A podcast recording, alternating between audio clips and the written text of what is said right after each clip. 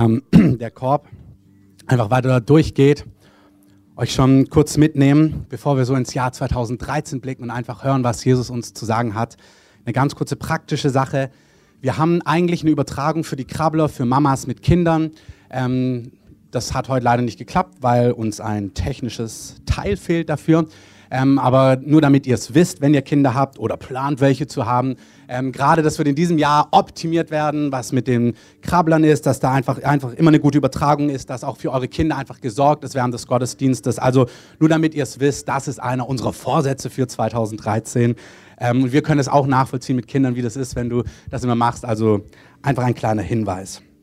Neben dieser praktischen Sache hat der Herr 2013 richtig gute Sachen vor. Und bevor wir ins nächste Jahr gucken, möchte ich ganz kurz, dass wir noch einmal zurückblicken. Und ich bitte um eure ganze Konzentration und um eure, dass ihr euer Herz aufmacht. Ich möchte einfach so ein paar Highlights von 2012 erzählen, die passiert sind. Ähm, wir haben in 2012 uns ausgestreckt nach mehr von Gott. Wir haben als Gemeinde einfach gesagt, Herr, wir wollen mehr von dir. Und faktisch für dich, wenn du schon lange im Glauben bist, wir, es gibt so Worte, wo, Gott, wo es heißt, dass Gott unsere Stadt, unser Land heimsuchen wird. Und das ist noch nicht geschehen in dieser Form. Also es ist noch nicht, dass das ganze Land, überall Menschen zu Jesus kommen am laufenden Band, aber es werden immer mehr. Amen. Amen. Und wenn wir schauen, was in unserer Gemeinde im letzten Jahr passiert ist, haben wir gesehen, dass wirklich Menschen Jesus gefunden haben. Mehr als davor. Und das ist eine richtig gute Sache. Und wenn wir anschauen, Gott hat Menschen geheilt, Gott hat angefangen, Menschen zu heilen und er hat mehr geheilt als die Jahre zuvor. Ich versuche mir alles, wo ich irgendwie mitbekomme, aufzuschreiben. Die Liste wird immer länger. Amen. Und zwar wollte ich euch einfach mal so ein paar Sachen kurz erzählen. Wir hatten im laufenden Jahre ganz, ganz viele Knie, die geheilt worden sind. Also Menschen, die Knieprobleme hatten, die einfach, wo die Schmerzen im Knie komplett verschwunden sind. Gelenke, Hals, Rücken, ähm, Micha hat es schön über den Verteiler geschrieben. Der dann Jan hat dem Herrn befohlen, die Heilung einzuleiten. Ähm, und dann ist Heilung passiert in seinem ähm, Hals. Wir haben Heilung gehabt im Bereich Rücken, wir hatten Heilungen ähm, begonnene, dann jetzt weiß ich nicht, wie der Stamm ist, im Bereich Nieren, wir haben Heilungen wo im Herzen gehabt hier, wo es ärztlich bestätigt war, ich weiß nicht, ob das vollendet ist, aber das war ein Riesenschritt. Wir hatten ganz viele Taufen im Heiligen Geist. Menschen, die erlebt haben, dass der Heilige Geist in Kraft in ihr Leben gekommen ist, die diese Dimension davor noch nicht kannten. Hey, das ist fantastisch. Wenn du mit Leuten redest, die erzählen, ja, sie sind seit Jahren mit Gott unterwegs und plötzlich kommt der Heilige Geist und er greift dein Leben und du erlebst, Gott öffnet eine ganz neue Dimension, die du davor noch nicht kanntest. Das ist fantastisch. Amen. Seid noch ein bisschen schläfrig, aber das ändern wir. Ähm, eine der schönsten Sachen, ist die Tatsache, dass unser lieber Andreas, der heute auch Anbetung geleitet hat, am 27. Dezember, ich glaube, er ist jetzt gar nicht da, Papa geworden ist, aber wir können ihm trotzdem einen Applaus geben, auch vielleicht hört er es irgendwo. Aber noch schöner ist, ist, dass als wir sie vor einem Jahr kennengelernt haben, ähm, wir sie kennengelernt haben und sie uns erzählt haben, dass sie jetzt bei allen Experten waren und sie leider unter einem Prozent die Chance haben, auf natürlichem Wege Kinder zu bekommen. Und sie haben das seit Jahren probiert und sie haben einfach keine Kinder bekommen. Und Gott hat sie einfach auf den Weg mitgenommen und Gott hat sie geheilt und Gott hat sie gesegnet.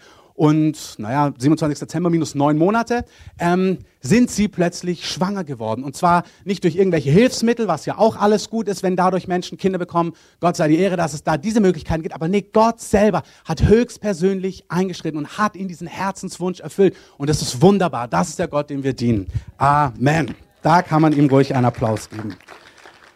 Wirklich, das ist eins der schönsten Sachen. Der Andreas stand auch einmal hier vorne mit einer Bauchfellentzündung, mit Schmerzen. Und dann haben wir für ihn gebetet. Der Arzt, ich weiß nicht, ob er hätte operiert werden müssen oder was es gebraucht hätte, aber er hatte richtige Schmerzen. Es wurde gebetet und in einem Augenblick ist der komplette Schmerz verschwunden. Warum erzähle ich diese Dinge? Nicht, ich bin begeistert von Heilung. Alle, die mich kennen, wissen das. Ich liebe das. Aber das zeigt, wie Gott ist. Es zeigt, dass Gott konkret ist, dass Gott handelt, dass Gott nicht taub ist. Amen. Aber wir sind auch noch nicht in dieser Dimension, die Gott verheißen hat, aber die kommt. Ich möchte euch einfach sagen, Freunde, das letzte Jahr, Gott hat begonnen mit Dingen, Gott hat Dinge eingeleitet, Gott hat Dinge in die Wege geleitet, Gott hat uns als Gemeinde geführt, als Gemeindeleitung, wie wir Strukturen bauen, wie wir Dinge aufbauen sollen. Und dieses Meer, was Gott verheißen hat, wird kommen. Dieses Land wird in Brand stehen für Jesus. Und viele Menschen werden Jesus erleben. Und es wird natürlich sein, das wird Thema sein, dass wieder diese Heilung passiert ist. Das ist, worüber unser Land sprechen wird, weil sie es nicht fassen können werden, was Gott tun wird wird bestimmt auch ein wenig Widerstand geben, aber Gott wird dieses Land begeistern. Die Menschen werden staunen darüber, wie Gott, wie gut, wie Gott, ja, wie gut und wie herrlich Gott ist. Amen. Und ähm, ich möchte einfach sagen, für diejenigen, die das betrifft, sei nicht entmutigt, wenn das Land noch nicht in Brand steht, wenn du sagst, ich dachte, 2.12 bricht alles durch. Für mich ist es jedes Jahr so, ich erwarte alles dieses Jahr von Gott. Alles. Alle die Verheißungen, alle Prophetien, alles, was er gesagt hat. Ich möchte das sehen. Aber nächstes Jahr werde ich es wieder erwarten, wenn es in einem gewissen Maß weitergegangen ist, aber wir noch nicht vollendet sind. Das hat nichts mit Unglauben zu tun. Ich weiß, dass Gott es verheißen hat und er wird es tun und ich erwarte, dass es dieses Jahr tut. Ich richte mein Herz darauf, aber ich bleibe genauso dran, wenn 2013 vergeht und es herrlich war wie 2012, dann erwarte ich noch mehr in 2014. Da war es richtig. Amen. Ich möchte euch eine kurze Anekdote noch erzählen. Ich hatte vor zwei, drei Jahren einen Traum und Gott hat in diesem Traum über drei Länder zu mir gesprochen. Ihr könnt schon mal das Video vorbereiten. Und in diesem Traum habe ich Folgendes gesehen. Ich habe gesehen, wie in zwei Länder ein Sturm gekommen ist, wie es einen Aufbruch gab. Also es sah aber aus wie ein Sturm, also es war Umbrüche. Und zwar waren das die Länder Ägypten und Australien. Und dann hat in diesem Traum Gott noch über ein weiteres Land zu mir gesprochen. Ich habe gesehen, wie es Umbrüche geben wird, wie, wie Stürme diese Länder aufgewühlt werden. Und dann habe ich einen anderen, dann habe ich einen Zeitplan gesehen und habe gesehen, auf Gottes Agenda, dass Gott diese Nationen heimsuchen wird. Aber ich habe gesehen, er wird sie mit Erweckung heimsuchen. Und ich habe gesehen, wie der Traum aufgebaut war, war, du wirst es sehen in Ägypten, du wirst es sehen in Australien und es soll dir Glauben geben, dass du für die dritte Nation betest und die dritte Nation war Frankreich. Und ich habe diesen Traum, der hat mich irre bewegt, als ich aufgewacht bin, habe ihn aufgeschrieben, dachte, wow, dass Gott mir das erzählt, das hat mich berührt, habe das aufgeschrieben und habe es vergessen. Ähm, wochenlang und habe dann wieder in mein Buch reingeschaut, habe es dann wieder gelesen und dachte, wow, das war ja ein irre Traum. Und gedacht, ja genau, du solltest auch, das war die Auf, dieser Auftrag in diesem Traum, für Frankreich zu beten. Ich dachte, ja, das musst du machen und habe dann auch Ägypten gesegnet und Australien und habe es aber wieder vergessen. Und dann meine kleine Tochter, die damals drei oder vier war, ähm, ich sitze im Wohnzimmer abends an meinem Rechner, sie fängt an, sich umzuziehen und dann rennt sie so aus dem Nichts an mir vorbei und sagt, Papa, Jesus, nee, zwei Stürme sind in zwei Länder gekommen. So, ja, ja, alles klar weitergeschrieben. Und dann sagt sie, der erste Sturm ist nach Ägypten gekommen. Und dann gucke ich so, was? Und dann kam mir plötzlich dieser Traum zurück. Nicht so, und wohin ist der zweite Sturm gekommen? Und dann lacht sie so und rennt raus und macht ihr ihren Weg. Und ich sage, Herr, bestätige das. Und dann kommt sie nach zwei, drei Minuten zurück und sagt, der zweite Sturm ist nach Australien gekommen. Und dann wusste ich einfach, hey, das ist, was Gott sagt. Er wird diese Nation heimsuchen und er wird Frankreich heimsuchen und alle Prophetien wiederum, die über Europa gehen, ist, dass der Aufbruch aber davor in Deutschland und in England sein wird, dass Gott in diesen Nationen Aufbrüche schenken wird, die dann in die umliegenden Länder gehen. Das heißt sehr egoistisch. Wenn Gott nach Frankreich kommt, weiß ich, dass er davor nach Deutschland kommt. Ähm, und das finde ich gut. Und ich möchte euch was zeigen aus Ägypten, ähm, was da passiert. Das ganze Land den natürlichen Umbruch kriegen alle mit, arabischer Frühling, was da passiert ist. Was die Medien, Tagesschau.de nicht zeigt oder andere Nachrichten, ist, was ich euch jetzt zeigen möchte. Das ganze Land steht in Flammen, überall kommen die Gemeinden in Einheit zusammen. Tausende kommen zum Glauben, Wunder brechen überall aus in ganz Ägypten und Gott sucht diese Nation heim und ich möchte euch einfach zwei Clips kurz zeigen. Das ist einfach wunderbar, ihr könnt euch das auf YouTube anschauen. Ähm das ist eine riesige Höhle, eine alte Kirche, die in eine Höhle reingegraben ist, wo sich zwischen 40 und 70.000 Menschen versammelt haben. Die haben riesige Nachtwachen jetzt in den Wüsten, wo wirklich das ganze Land ist in Aufruhr. Und was Gott dort machen kann, das kann er auch hier machen. Amen. Und das wird er tun. Er kommt in unser Land. Und mein Schwerpunkt heute ist nicht Erweckung, obwohl ich auf Erweckung stehe. Ich möchte sehen, wie das ganze Land brennt. Ähm, wie Menschen in unserem Land genau das erleben, wie sie begeistert sind von Jesus, wie sie ihn erkennen, wie sie ihn erleben und wie es ihr Leben verändert. Ähm, aber die Frage ist, warum steht Gott so sehr auf Erweckung? Warum möchte Gott so sehr, dass Nationen heimgesucht werden und dass Menschen zum Glauben kommen, dass Menschen aus der Finsternis ins Licht kommen? Und ich habe es vor einigen Wochen, Monaten, haben wir immer wieder über diese Stelle gesprochen aus Offenbarung 2, Vers 4. Da schreibt Jesus, lässt einen Brief schreiben an die Gemeinde in Ephesus und er sagt zu ihr, ich liebe es, wie du dran bist, wie du Hunger hast. Das ist eine Gemeinde, die in Erweckung ist. Er ist begeistert von ihr. Er sagt, du bleibst dran, du hast Ausharren, du hast Glauben und er ist begeistert von ihr. Aber er sagt, hey, das Wichtigste darfst du niemals vergessen. Wenn wir uns ausstrecken in diesem Jahr nach Erweckung, nach Aufbrüchen, nach Heilung, nach Durchbrüchen, sagt, das Wichtigste dürft ihr nie, nie, niemals vergessen. Und er sagt, was ich gegen dich habe, ist, du hast die erste Liebe verpasst. Du hast die erste Liebe vergessen. Du bist von der ersten Liebe gewichen. Und der Grund, warum möchte, Gott möchte, dass Menschen zum Glauben kommen, ist, weil er Menschen radikal und leidenschaftlich liebt. Amen. Ähm, in 1 Timotheus 2, Vers 4, da heißt es, dass er möchte, dass alle zur Erkenntnis der Wahrheit kommen. Und zwar, wie wir gerade gesagt haben, weil er sie so radikal liebt. Und in Johannes 15, Vers 9, da lesen wir, wie der Vater mich geliebt hat, habe ich auch euch geliebt. Also wie Gott der Allmächtige Jesus geliebt hat, so sagt er, so liebe ich euch mit perfekter Leidenschaft, mit perfekter Liebe. Und der nächste Vers in Johannes 17, 23 ist, ich, ähm, also ich bete, dass die Welt erkenne, dass du mich gesandt und sie geliebt hast, wie du mich geliebt hast. Also Jesus liebt uns mit der gleichen Liebe, wie Gott der Vater ihn liebt. Und er sagt, ich bete, dass ihr erlebt, dass Gott auch euch liebt, wie er mich geliebt hat. Wenn du das Leben von Jesus dir anschaust, dann siehst du, sein Vater hat ihn so geliebt, dass ihm kein Unheil genaht ist. Sein Vater hat ihn so erliebt, dass er seine Gebete erhört hat. Sein Vater hat ihn so geliebt, dass er ihn versorgt hat, dass er sich gekümmert hat, dass er ihn geführt hat, dass er ihn geleitet hat, dass er gesund war, dass er heil war. Das war die Liebe Gottes. Er hat ihn bestätigt, er hat ihn ermutigt, er war ganz nah an ihm dran, alle Tage seines Lebens. David sagt im Psalm 27, eins habe ich vom Herrn erbeten, danach trachte ich, zu wohnen im Hause des Herrn alle Tage meines Lebens, um anzuschauen die Freundlichkeit des Herrn. David war begeistert von Gott. Er hat gesagt, Gott, du bist der Herrlichste, du bist das Fantastischste, was es gibt. Ich möchte alle Tage an deinem Herzen dran sein. Hey, wir können busy sein für Jesus. Wir können begeistert sein von Dingen, die Gott tut. Und das ist gut. Ich bin's auch. Amen. Aber ich möchte nah am Herzen Gottes dran sein. Ich möchte Gottes Liebe spüren. Ich möchte Gottes Liebe kennen. Und das ist, worum Gott um uns wirbt. Dass wir das Wichtigste immer an erster Stelle haben. Heiliger Geist, ich bete, dass du heute Morgen das sagst, was dir wichtig ist. Herr, dass du uns mitnimmst, die, die heute hier sind, die noch verreist sind, die das online hören dann. Herr, nimm uns mit, dass das erste Gebot, das erste Gebot in unserem Leben ist. Dass das, was dir am allerwichtigsten ist, auch für uns das Allerwichtigste ist. Herr, ich bete, dass du unser Leben deinen Plänen angleichst. Herr, dass wir übereinstimmen mit dem, was auf deinem Herzen ist. Und Heiliger Geist, ich löse deinen Segen über diesem Raum, deine Gnade im mächtigen Namen von Jesus. Amen als Gott uns gerettet hat, wir haben das, das letzte Lied gerade gesungen, das finde ich fantastisch, in Philippa 2, 5, Vers 8, da heißt es, dass Jesus, der König der Könige, der einen Thron hatte, der einen Palast hatte, alles zurückgelassen hat, um für dich sein Leben zu geben, um für dich zu bezahlen. Und manchmal, ich lese euch mal den, die, Philippa 2, Vers 5 bis 8, habt diese Gesinnung in euch, die in Christus war. Also welche Gesinnung war in Jesus, der in Gestalt Gottes war?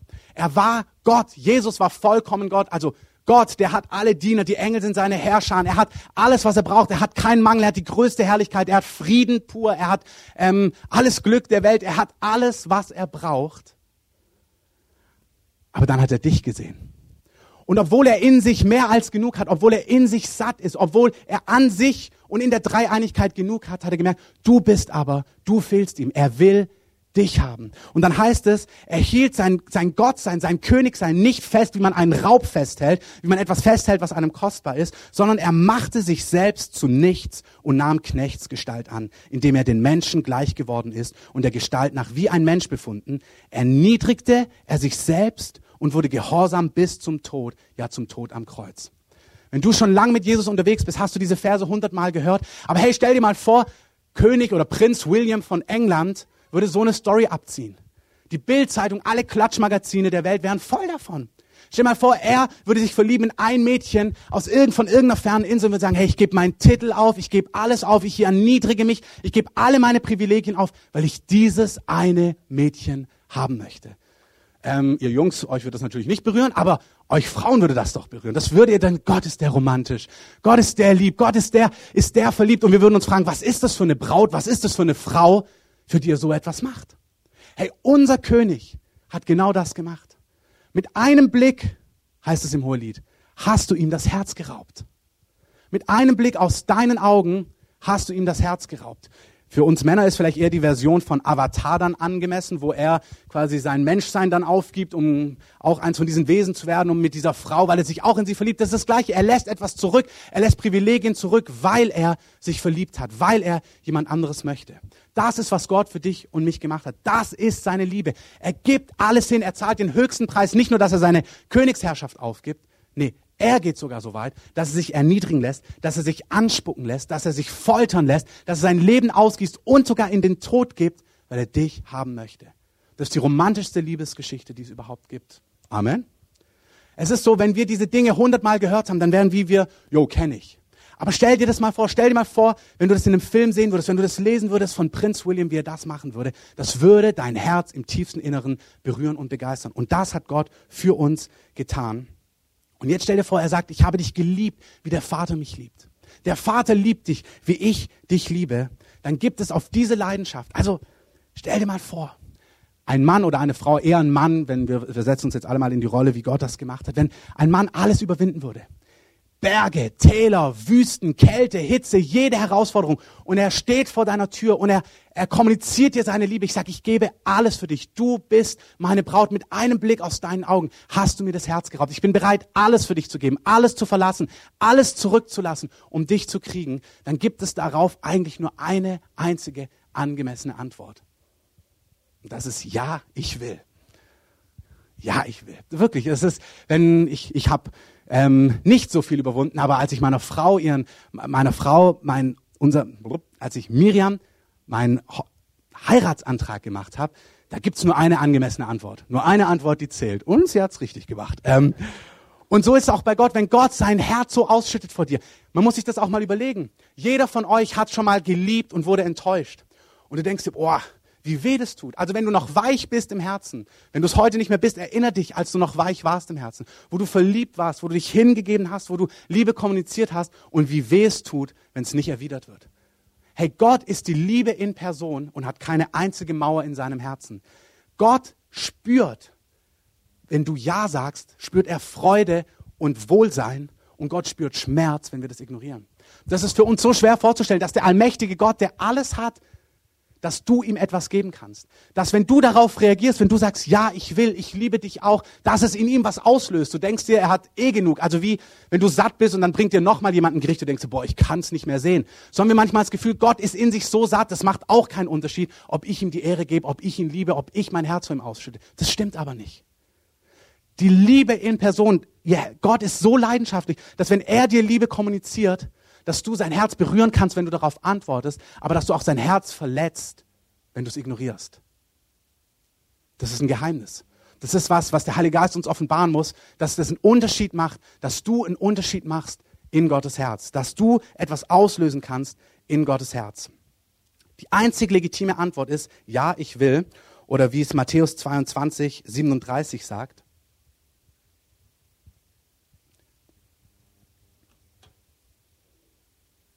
Du sollst den Herrn, deinen Gott, lieben mit deinem ganzen Herzen und mit deiner ganzen Seele und mit deinem ganzen Verstand. Freunde, das ist kein Gebot. Es ist ein Gebot. Jesus sagt sogar in Vers 38, es ist das erste Gebot und das größte Gebot. Aber es ist nicht ein Befehl. Es ist nicht, dass Gott diese Liebe befiehlt. Du kannst Liebe nicht befehlen. Aber er sagt, das Wichtigste in der Beziehung, die ich mit dir habe, ist, dass deine Antwort, dass dein Leben als Antwort hat, ich liebe dich auch, Gott. Und zwar mit allem, was ich bin. Meine ganze Leidenschaft, mein ganzes Denken, Markus und Lukas sagen, meine ganze Kraft, meine ganze Energie, alles, was ich habe, soll eine Antwort sein auf deine Liebe, Gott, die du mir gibst. Johannes sagt, er hat uns zuerst geliebt. Wir lieben, weil er uns zuerst geliebt hat. Das ist nicht ein Befehl, liebe mal Gott, das ist eine Antwort, wenn du seine Liebe erfährst. Aber diese Antwort, nach der sehnt er sich. Wenn ich mein Herz so ausgießen würde und dann sagt die Person, oh ja, ist ja nett, mach's gut. Oder, ach, ist ja nett, aber mein Job ist mir viel wichtiger oder meine Karriere ist viel, viel wichtiger oder mein, mein, mein Hobby ist mir viel wichtiger oder Geld ist mir viel wichtiger oder dieses neue Auto ist mir viel wichtiger, das würde mir das Herz brechen. Und wir müssen Gott runternehmen von diesem stoischen, fernen, distanzierten, wahrscheinlich mit wenig Gefühlen, zu dem leidenschaftlichsten Liebhaber, der sein Herz ausgießt und sagt, ich liebe dich mit allem, was ich bin. Und sich so verletzlich macht und die Frage stellt, liebst du mich auch? Liebst du mich auch? Und der uns sagt, hey, das Wichtigste, das ist auch verletzlich. Eine Person zu sagen, du, ich wünsche mir, dass du mich zurückliebst. Ich wünsche mir, dass du genauso empfindest. Gott macht sich so verletzlich und er ist so verletzlich. Wenn jemand sagt, ja, tue ich aber nicht, bricht ihm das das Herz. Das müssen wir verstehen. Es bricht. Er bräuchte das nicht, aber er hat sich so weich gemacht. Er empfindet so gegenüber dir und gegenüber mir. Dritter Punkt. In Offenbarung 3, Vers 20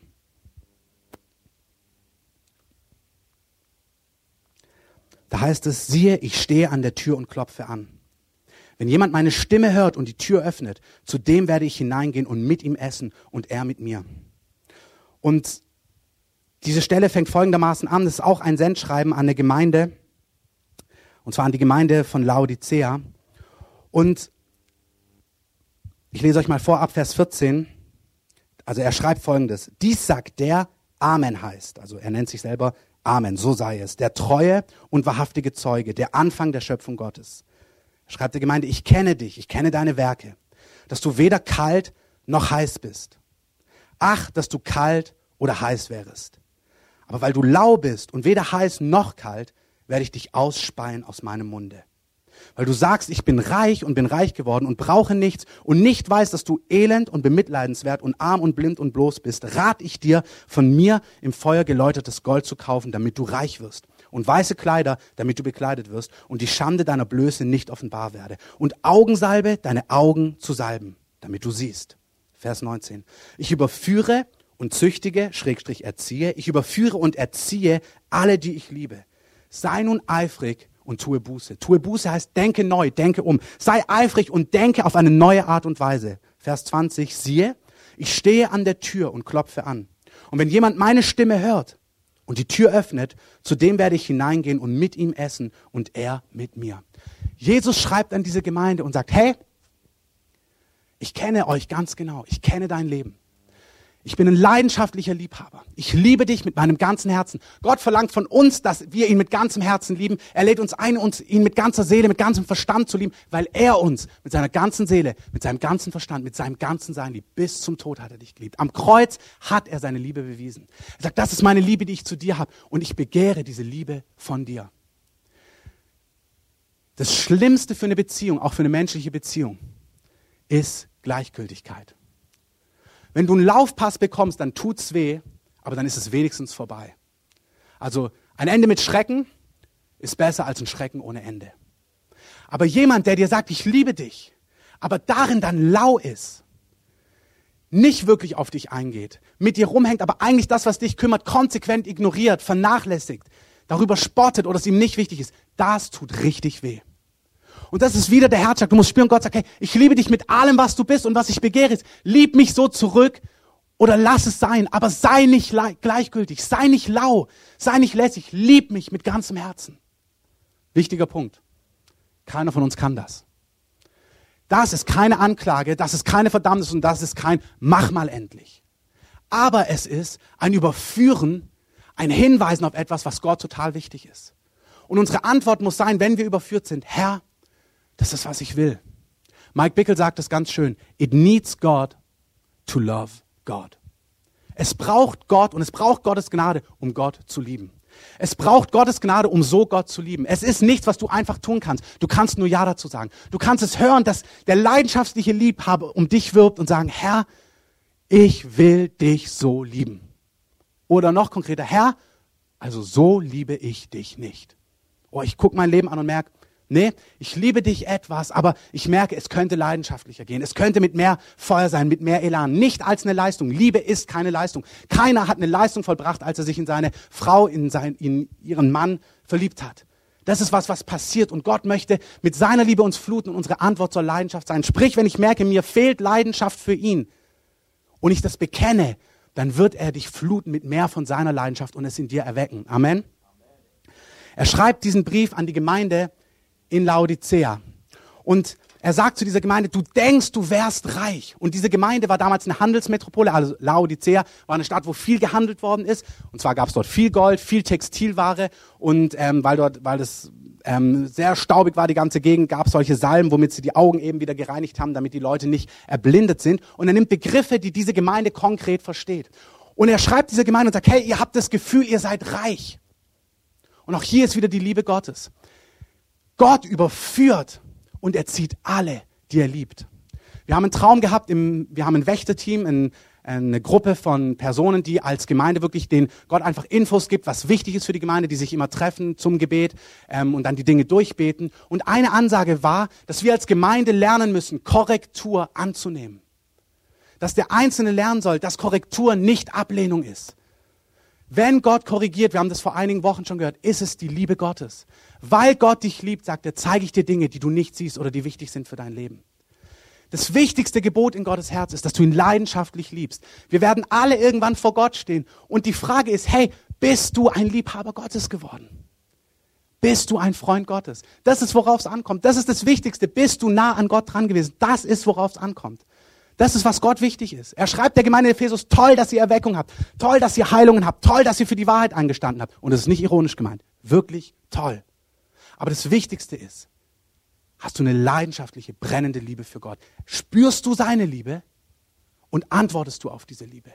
Ist Priorität eins Priorität eins in deinem Leben? Und wenn Priorität eins nicht Priorität eins in deinem Leben ist, bist du willig, das verändern zu lassen? Nicht es zu verändern, aber es verändern zu lassen. Bist du willig, Gott zu sagen, okay, Herr, es ist nicht so, veränder das in meinem Herzen. Er sagt dieser Gemeinde, ihr denkt, ihr seid reich. Wir wissen nicht genau, was dort war. Sie waren vielleicht reich, geistlich gesehen. In Apostelgeschichte lesen wir, dass dort Heilungen passiert sind, dass sogar die Taschentücher von ähm, Christen Menschen geheilt haben.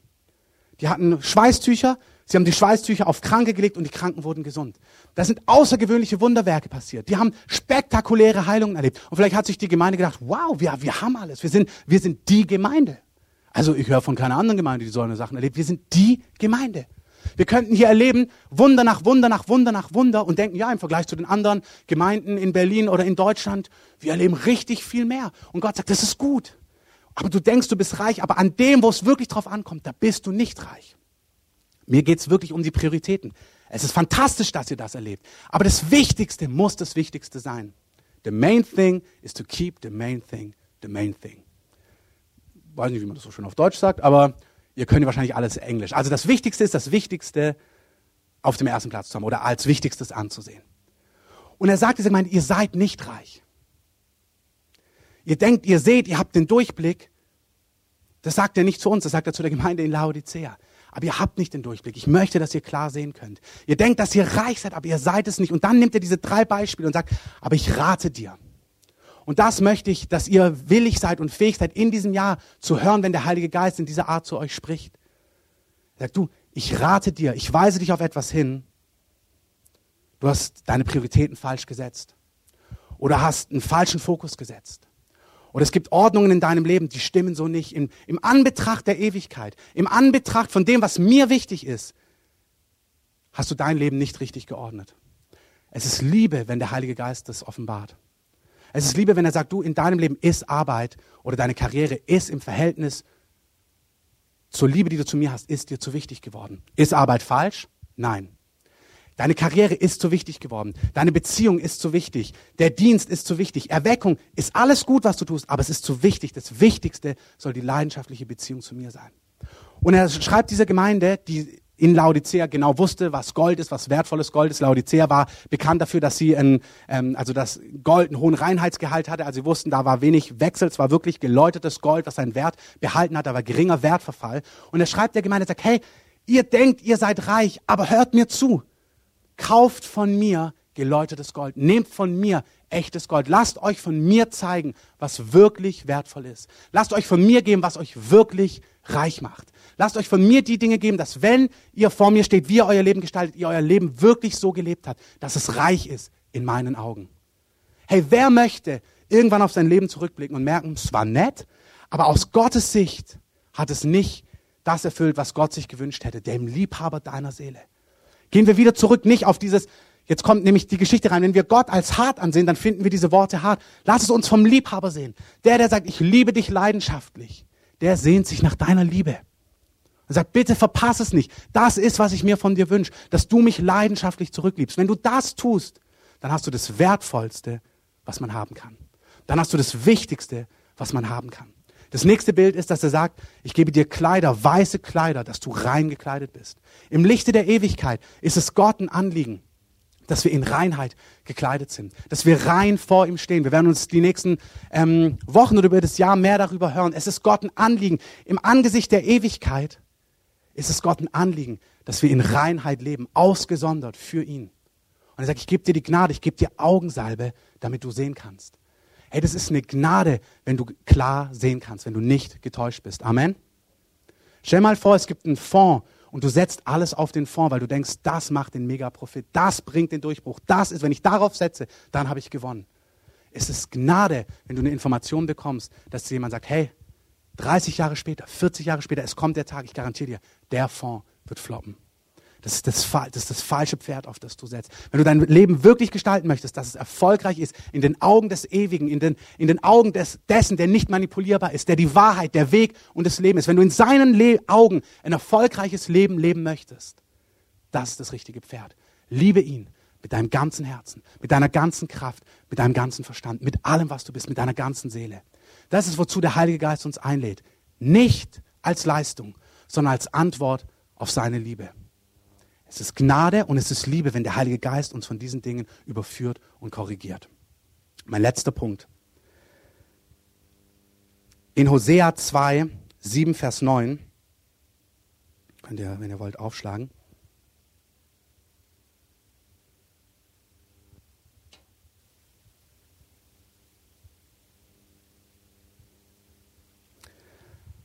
Da schreibt Gott zu seiner Braut damals im Alten Testament, das Volk Israel. Und es ist ein Schatten für unser Leben heute. Das gilt für dich und für mich. Und er beschreibt ihre Gesinnung. Und die Braut damals, sie sagt, also das Volk Israel, was steht für uns heute? Also er wirbt um sie als Liebhaber. Und sie sagt aber, ich will meinen Liebhabern nachlaufen, die mir mein Brot und mein Wasser geben, meine Wolle und mein Flachs, mein Öl und mein Getränk.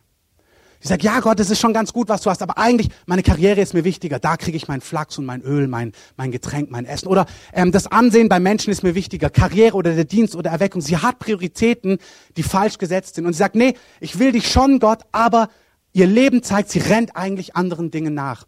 Der Heilige Geist ist heute Morgen hier, um wirklich Einzelne zu überführen. Und ich bitte dich, dass du diese Überführung hörst.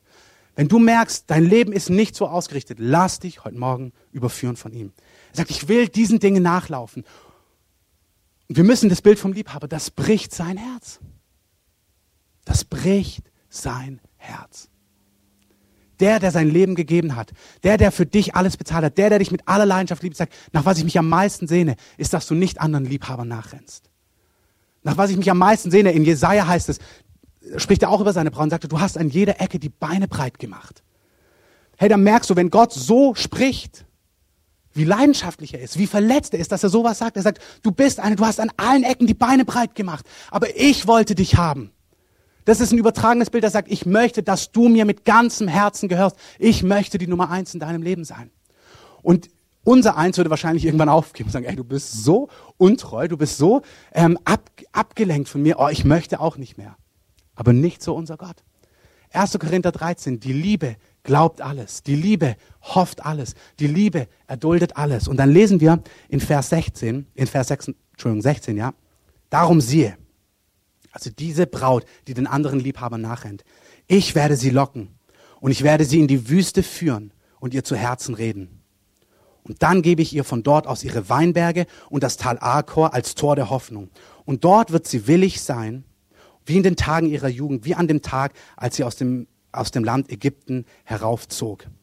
Ähm, in Vers 21 heißt es dann, und ich will dich mir verloben in Ewigkeit. Und ich will dich mir verloben in Gerechtigkeit und in Recht und in Gnade und Erbarmen. Ja, in Treue will ich dich mir verloben und du wirst den Herrn erkennen.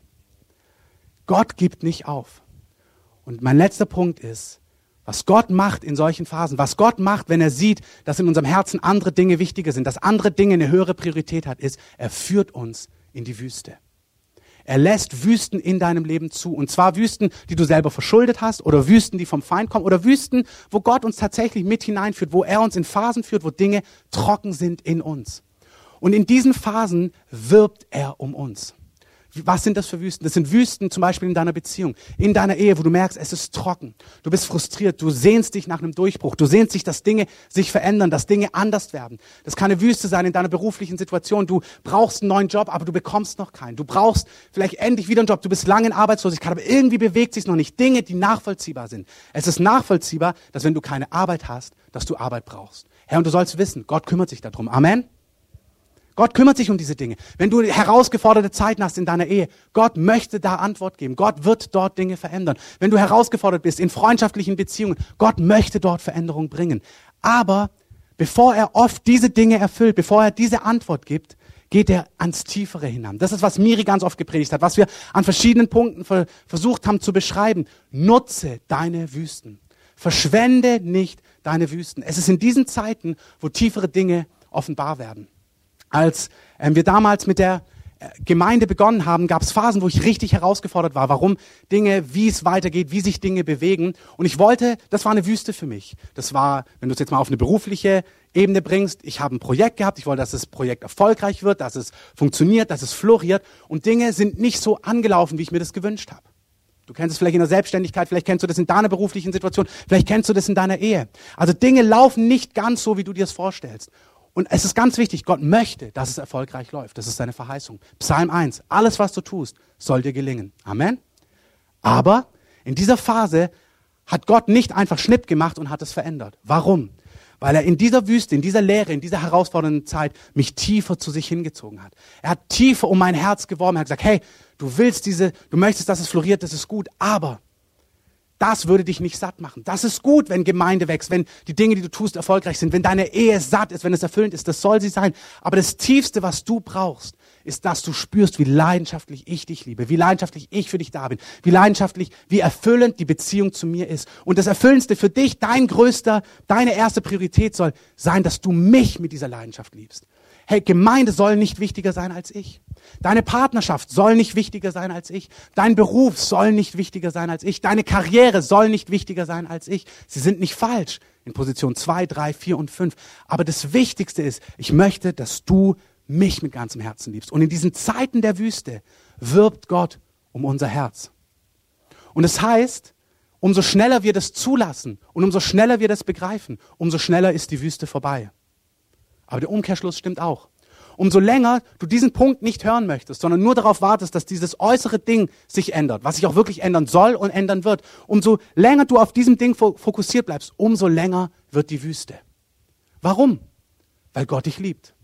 Weil er sagt, ich werde es nicht zulassen, dass du den entscheidenden Punkt, den ich in deinem Herzen wirken möchtest, verpasst.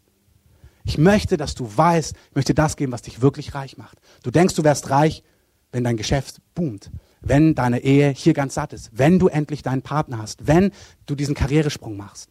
Ist alles nicht falsch, aber dann wärst du nicht in meinen Augen reich, wenn diese erste Priorität nicht stimmt.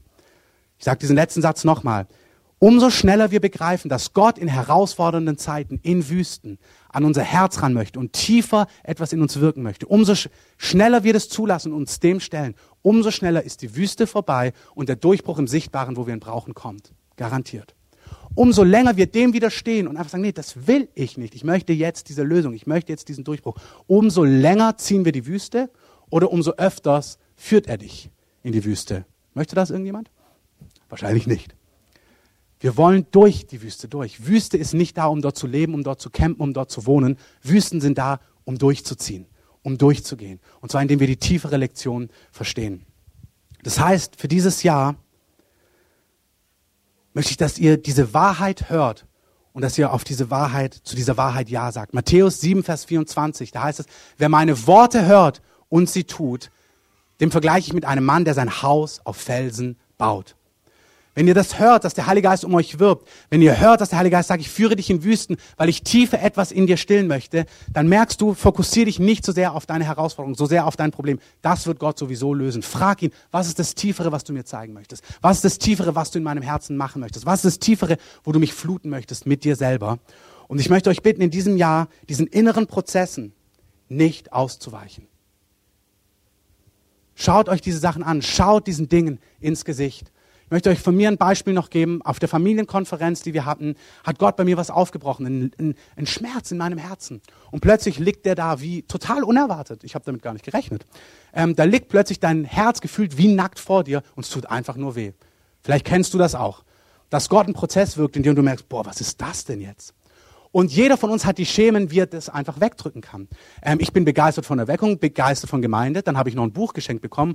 Und für mich wäre es einfach in der Weihnachtszeit, mich einfach auf Jahr 2013 zu fokussieren, ähm, Konzepte zu schreiben, zu planen, was wir machen, Bücher über Gemeindebau und Erweckung und Erweckungsgeschichte zu lesen und diesen Punkt vollkommen einfach zu ignorieren.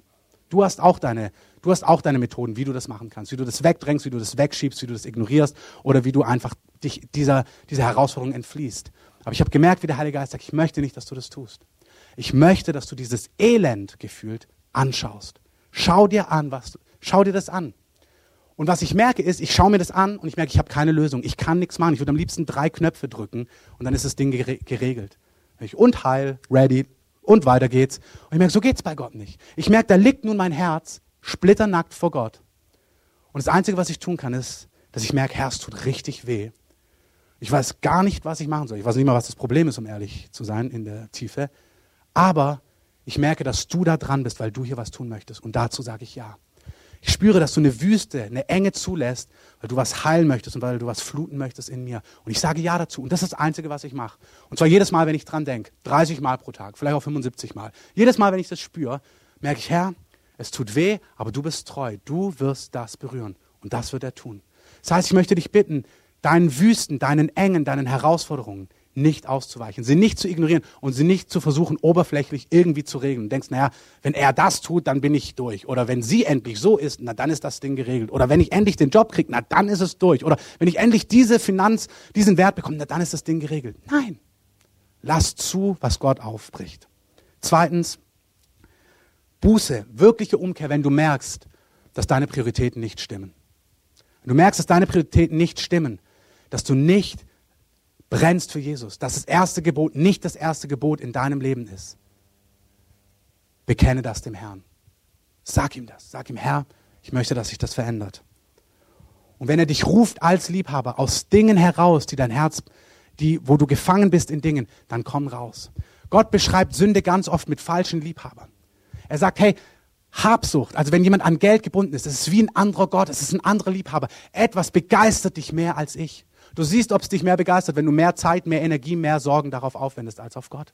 Wenn du dich mehr um Geld sorgst, als du begeistert bist von Jesus, dann siehst du das, was einen Stellenwert hat, der zu groß ist in deinem Leben. Erster Punkt, weicht diesen Dingen nicht aus. Zweiter Punkt, lasst euch von Gott, lasst die richtigen Prioritäten von Gott in euch wirken. Und drittens, wenn er euch aus Dingen rausruft, wo er sagt, hey, das ist in Konkurrenz zu mir, lasst euch rausrufen. Amen. Lasst uns hinstellen und kurz Musik einspielen zum Abschluss.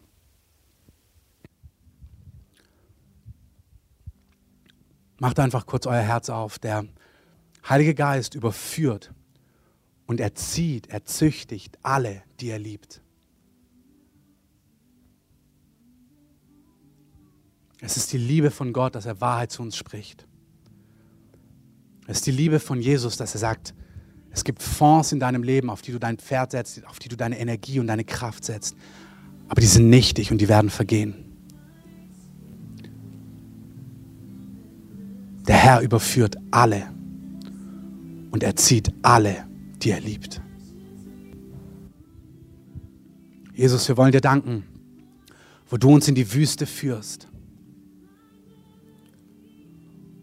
wo du uns in Engen führst, weil du tiefer unser Herz gewinnen möchtest und dich, uns mit dir verloben möchtest, wo du unser Herz an deins bindest. Jesus, die einzig angemessene Antwort auf deine Liebe ist Liebe. Die einzige angemessene Antwort auf deine Leidenschaft ist Leidenschaft zu dir. Ergriffen sein von dir. Hingabe, völlige Hingabe, Weihung an dich. Gehorsam, dir nachzujagen auf deinen Wegen. Zu sagen, hier bin ich, nimm mein ganzes Leben, nimm alles, was ich bin. Mein ganzes Herz, meine ganze Seele, meine ganze Kraft, mein ganzer Verstand, alles soll dir gehören. Herr, was dir wichtig ist, soll mir wichtig sein. Was dich berührt, soll mich berühren. Was dich verletzt, will ich meiden. Was dein Herz bricht, soll fern von mir sein. In der Liebesbeziehung geht es nicht darum, mit wie viel kommst du durch. Das ist der falsche Gedanke. Mit wie viel kommst du durch? Was geht noch? Wenn jemand dich liebt mit Leidenschaft, dann ist nicht die richtige Reaktion, mit wie viel komme ich durch, sondern mit Leidenschaft Ja zu sagen zu dem, was sein Herz berührt. Heiliger Geist, wir danken dir, dass das etwas ist, was du uns schenkst, was wir nicht können. Wir können nur Ja sagen. Und ich bitte euch einfach mal so die Augen, einfach alle zuzumachen. Macht wirklich die Augen zu. Das soll eine private Sache sein zwischen uns und Gott, zwischen jedem Einzelnen und Gott. Wenn du merkst, dass Gott, dass du Gott liebst, aber dass er nicht die erste Priorität hat in deinem Leben, wenn du merkst, da gibt es Dinge, die sind dir wichtiger, heb doch einfach mal deine Hand hoch und sag, Herr, das ist bei mir und Herr, ich möchte dir Gnade. Es gibt hier keine Beschämung. Wenn dich das betrifft, Heiliger Geist, du siehst diese Wahrheit. Diese Dinge können wir nicht aus uns tun. Wir können nur sagen, Herr, verändere das. Und Herr, diese Hände, das soll ein Zeichen sein, dass wir sagen, Herr, verändere das und mach das erste und größte Gebot in unserem Leben zum ersten und zum größten Gebot. Dass wir nicht denken, wir wären reich und sind es nicht, sondern dass wir wirklich reich sind im Hinblick auf dich und in deinen Augen. Der Heilige Geist schenkt das jedem Einzelnen. Wir sagen, dieses Jahr 2013 wird Weichen stellen, wo du merkst, dass Jesus die größte Leidenschaft in deinem Leben wird. Herr, ich danke, dass du wie ein Feuer kommt, ein verzehrendes Feuer, was unser Leben ergreift, dass wir für dich und für dich allein brennen, Jesus. Ich danke dir, dass die anderen Dinge nicht falsch sind, aber dass sie in die richtige Ordnung kommen, an Position 2, 3, 4, 5, 6 und 7, so wie du dir es gedacht hast. Ich danke dir, dass du eine Ordnung in unsere Gemeinde bringst und eine Ordnung in unser eigenes Leben. Danke, dass du die Dinge sortierst, so wie es dir entspricht. Jesus, wir lieben es, dass du uns liebst und dass du uns Hinweise gibst, dass wir nicht aufs falsche Pferd setzen. Danke für diese Gnade. Danke für diese Erbarmungen, Herr. Und Jesus, wir wollen dir auch sagen, da wo wir in Wüsten sind, gib uns die Gnade, wie Petrus und Jakobus es schreiben, zu jubeln, weil wir wissen, jetzt baust du was Tiefes in uns dass wir nicht diese Wüsten verschwenden und denken, boah, hoffentlich ist es bald vorbei, sondern dass wir verstehen, indem wir zulassen, was du tust, indem wir den tieferen Punkt ans Licht bringen lassen, auch von dir, was auch Gnade ist, kommen wir schneller durch und ein tiefes, ewiges Werk wird in uns gebaut. Und ich möchte einfach auch hier Gerade wenn dich das betrifft, wenn du merkst, du neigst dazu, und wahrscheinlich neigen wir alle in gewisser Form dazu, einfach Wüsten meiden zu wollen und durch, also das einfach hinter uns zu lassen. Aber wenn du merkst, es fällt dir schwer, den tieferen Punkt zuzulassen, sondern du, du greifst immer nach der schnellen, oberflächlichen Lösung, dass du einfach auch dein Herz vom Herrn ausgießt und sagst, Herr, lass mich die tiefere Lektion lernen in diesen Zeiten. Wirke das tiefere, ewige Werk in mir. Sag ihm das gerade für dich persönlich in deinem Herzen. Heiliger Geist, in deiner Gnade, in unseren Wüsten, da wo wir gerade in Wüsten sind, jeder Einzelne, der gerade drin ist oder da wo sie wiederkommen, gib uns die Gnade zu erkennen, was du tust. Die Gnade nicht nach einer oberflächlichen, schnellen Lösung zu greifen, sondern das tiefe, ewige Werk zuzulassen, was du in uns wirkst. Herr, vollende das Werk, was du in uns begonnen hast. Das beten wir in deinem Namen. Ich möchte einfach auch so die Chance geben, wenn wir die Augen noch zu haben, wenn du heute hier bist und diese Beziehung zu Jesus noch nicht hast, wenn Gott noch nicht in deinem Leben ist, wenn er noch nicht dein Retter ist, wenn du noch nicht gesagt hast, Herr, ich brauche das, dass du mich von meiner Schuld befreist. Ich danke dir, dass du am Kreuz für meine Schuld gestorben bist und ich brauche diese Vergebung. Ich will, dass du in mein Leben kommst als König und Herr. Wenn du diese Entscheidung noch nie getroffen hast oder noch nie öffentlich getroffen hast und das noch nie festgemacht hast, ist heute ein Zeitpunkt, wo du das tun kannst. Ich möchte einfach, wenn wir die Augen zulassen, wenn dich das betrifft, und du merkst, du möchtest diese Entscheidung treffen, du in deinem Herzen spürst, das, du spürst es dann jetzt. Du spürst einfach, dein Herz klopft und du weißt, es meint mich. Wenn dich das betrifft und du diese Entscheidung treffen möchtest, dann streck doch auch einfach kurz deine Hand zu dem Herrn entgegen und sag ihm, ich möchte das. Ich möchte diese tiefere Beziehung. Ich möchte dieses Leben mit Gott leben.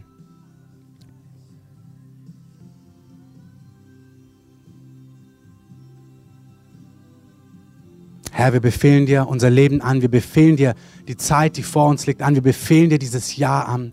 Und wir danken dir, dass du, was du begonnen hast, in uns vollenden wirst, dass du uns in die Weite führst, dass du uns auf weites Land führst, dass du uns auf das richtige Pferd setzen lässt in diesem Jahr und dass du uns liebevolle, klare Hinweise gibst, wo das nicht der Fall ist. Wir segnen diese Woche, wir stellen uns unter dein Blut, unter deinen Schutz und wir sagen, all deine guten Gedanken, die sollen zustande kommen. Und alle sagen Amen. Amen. Wenn ihr noch Gebet braucht an irgendeiner Stelle, wenn ihr Heilung braucht, wenn ihr einen Segen braucht, wenn euch irgendwas betrifft, ihr könnt gerne nach vorne kommen. Wir beten hier für euch, gerade hier vorne links, wenn auch gerade die Beter mit nach vorne kommen.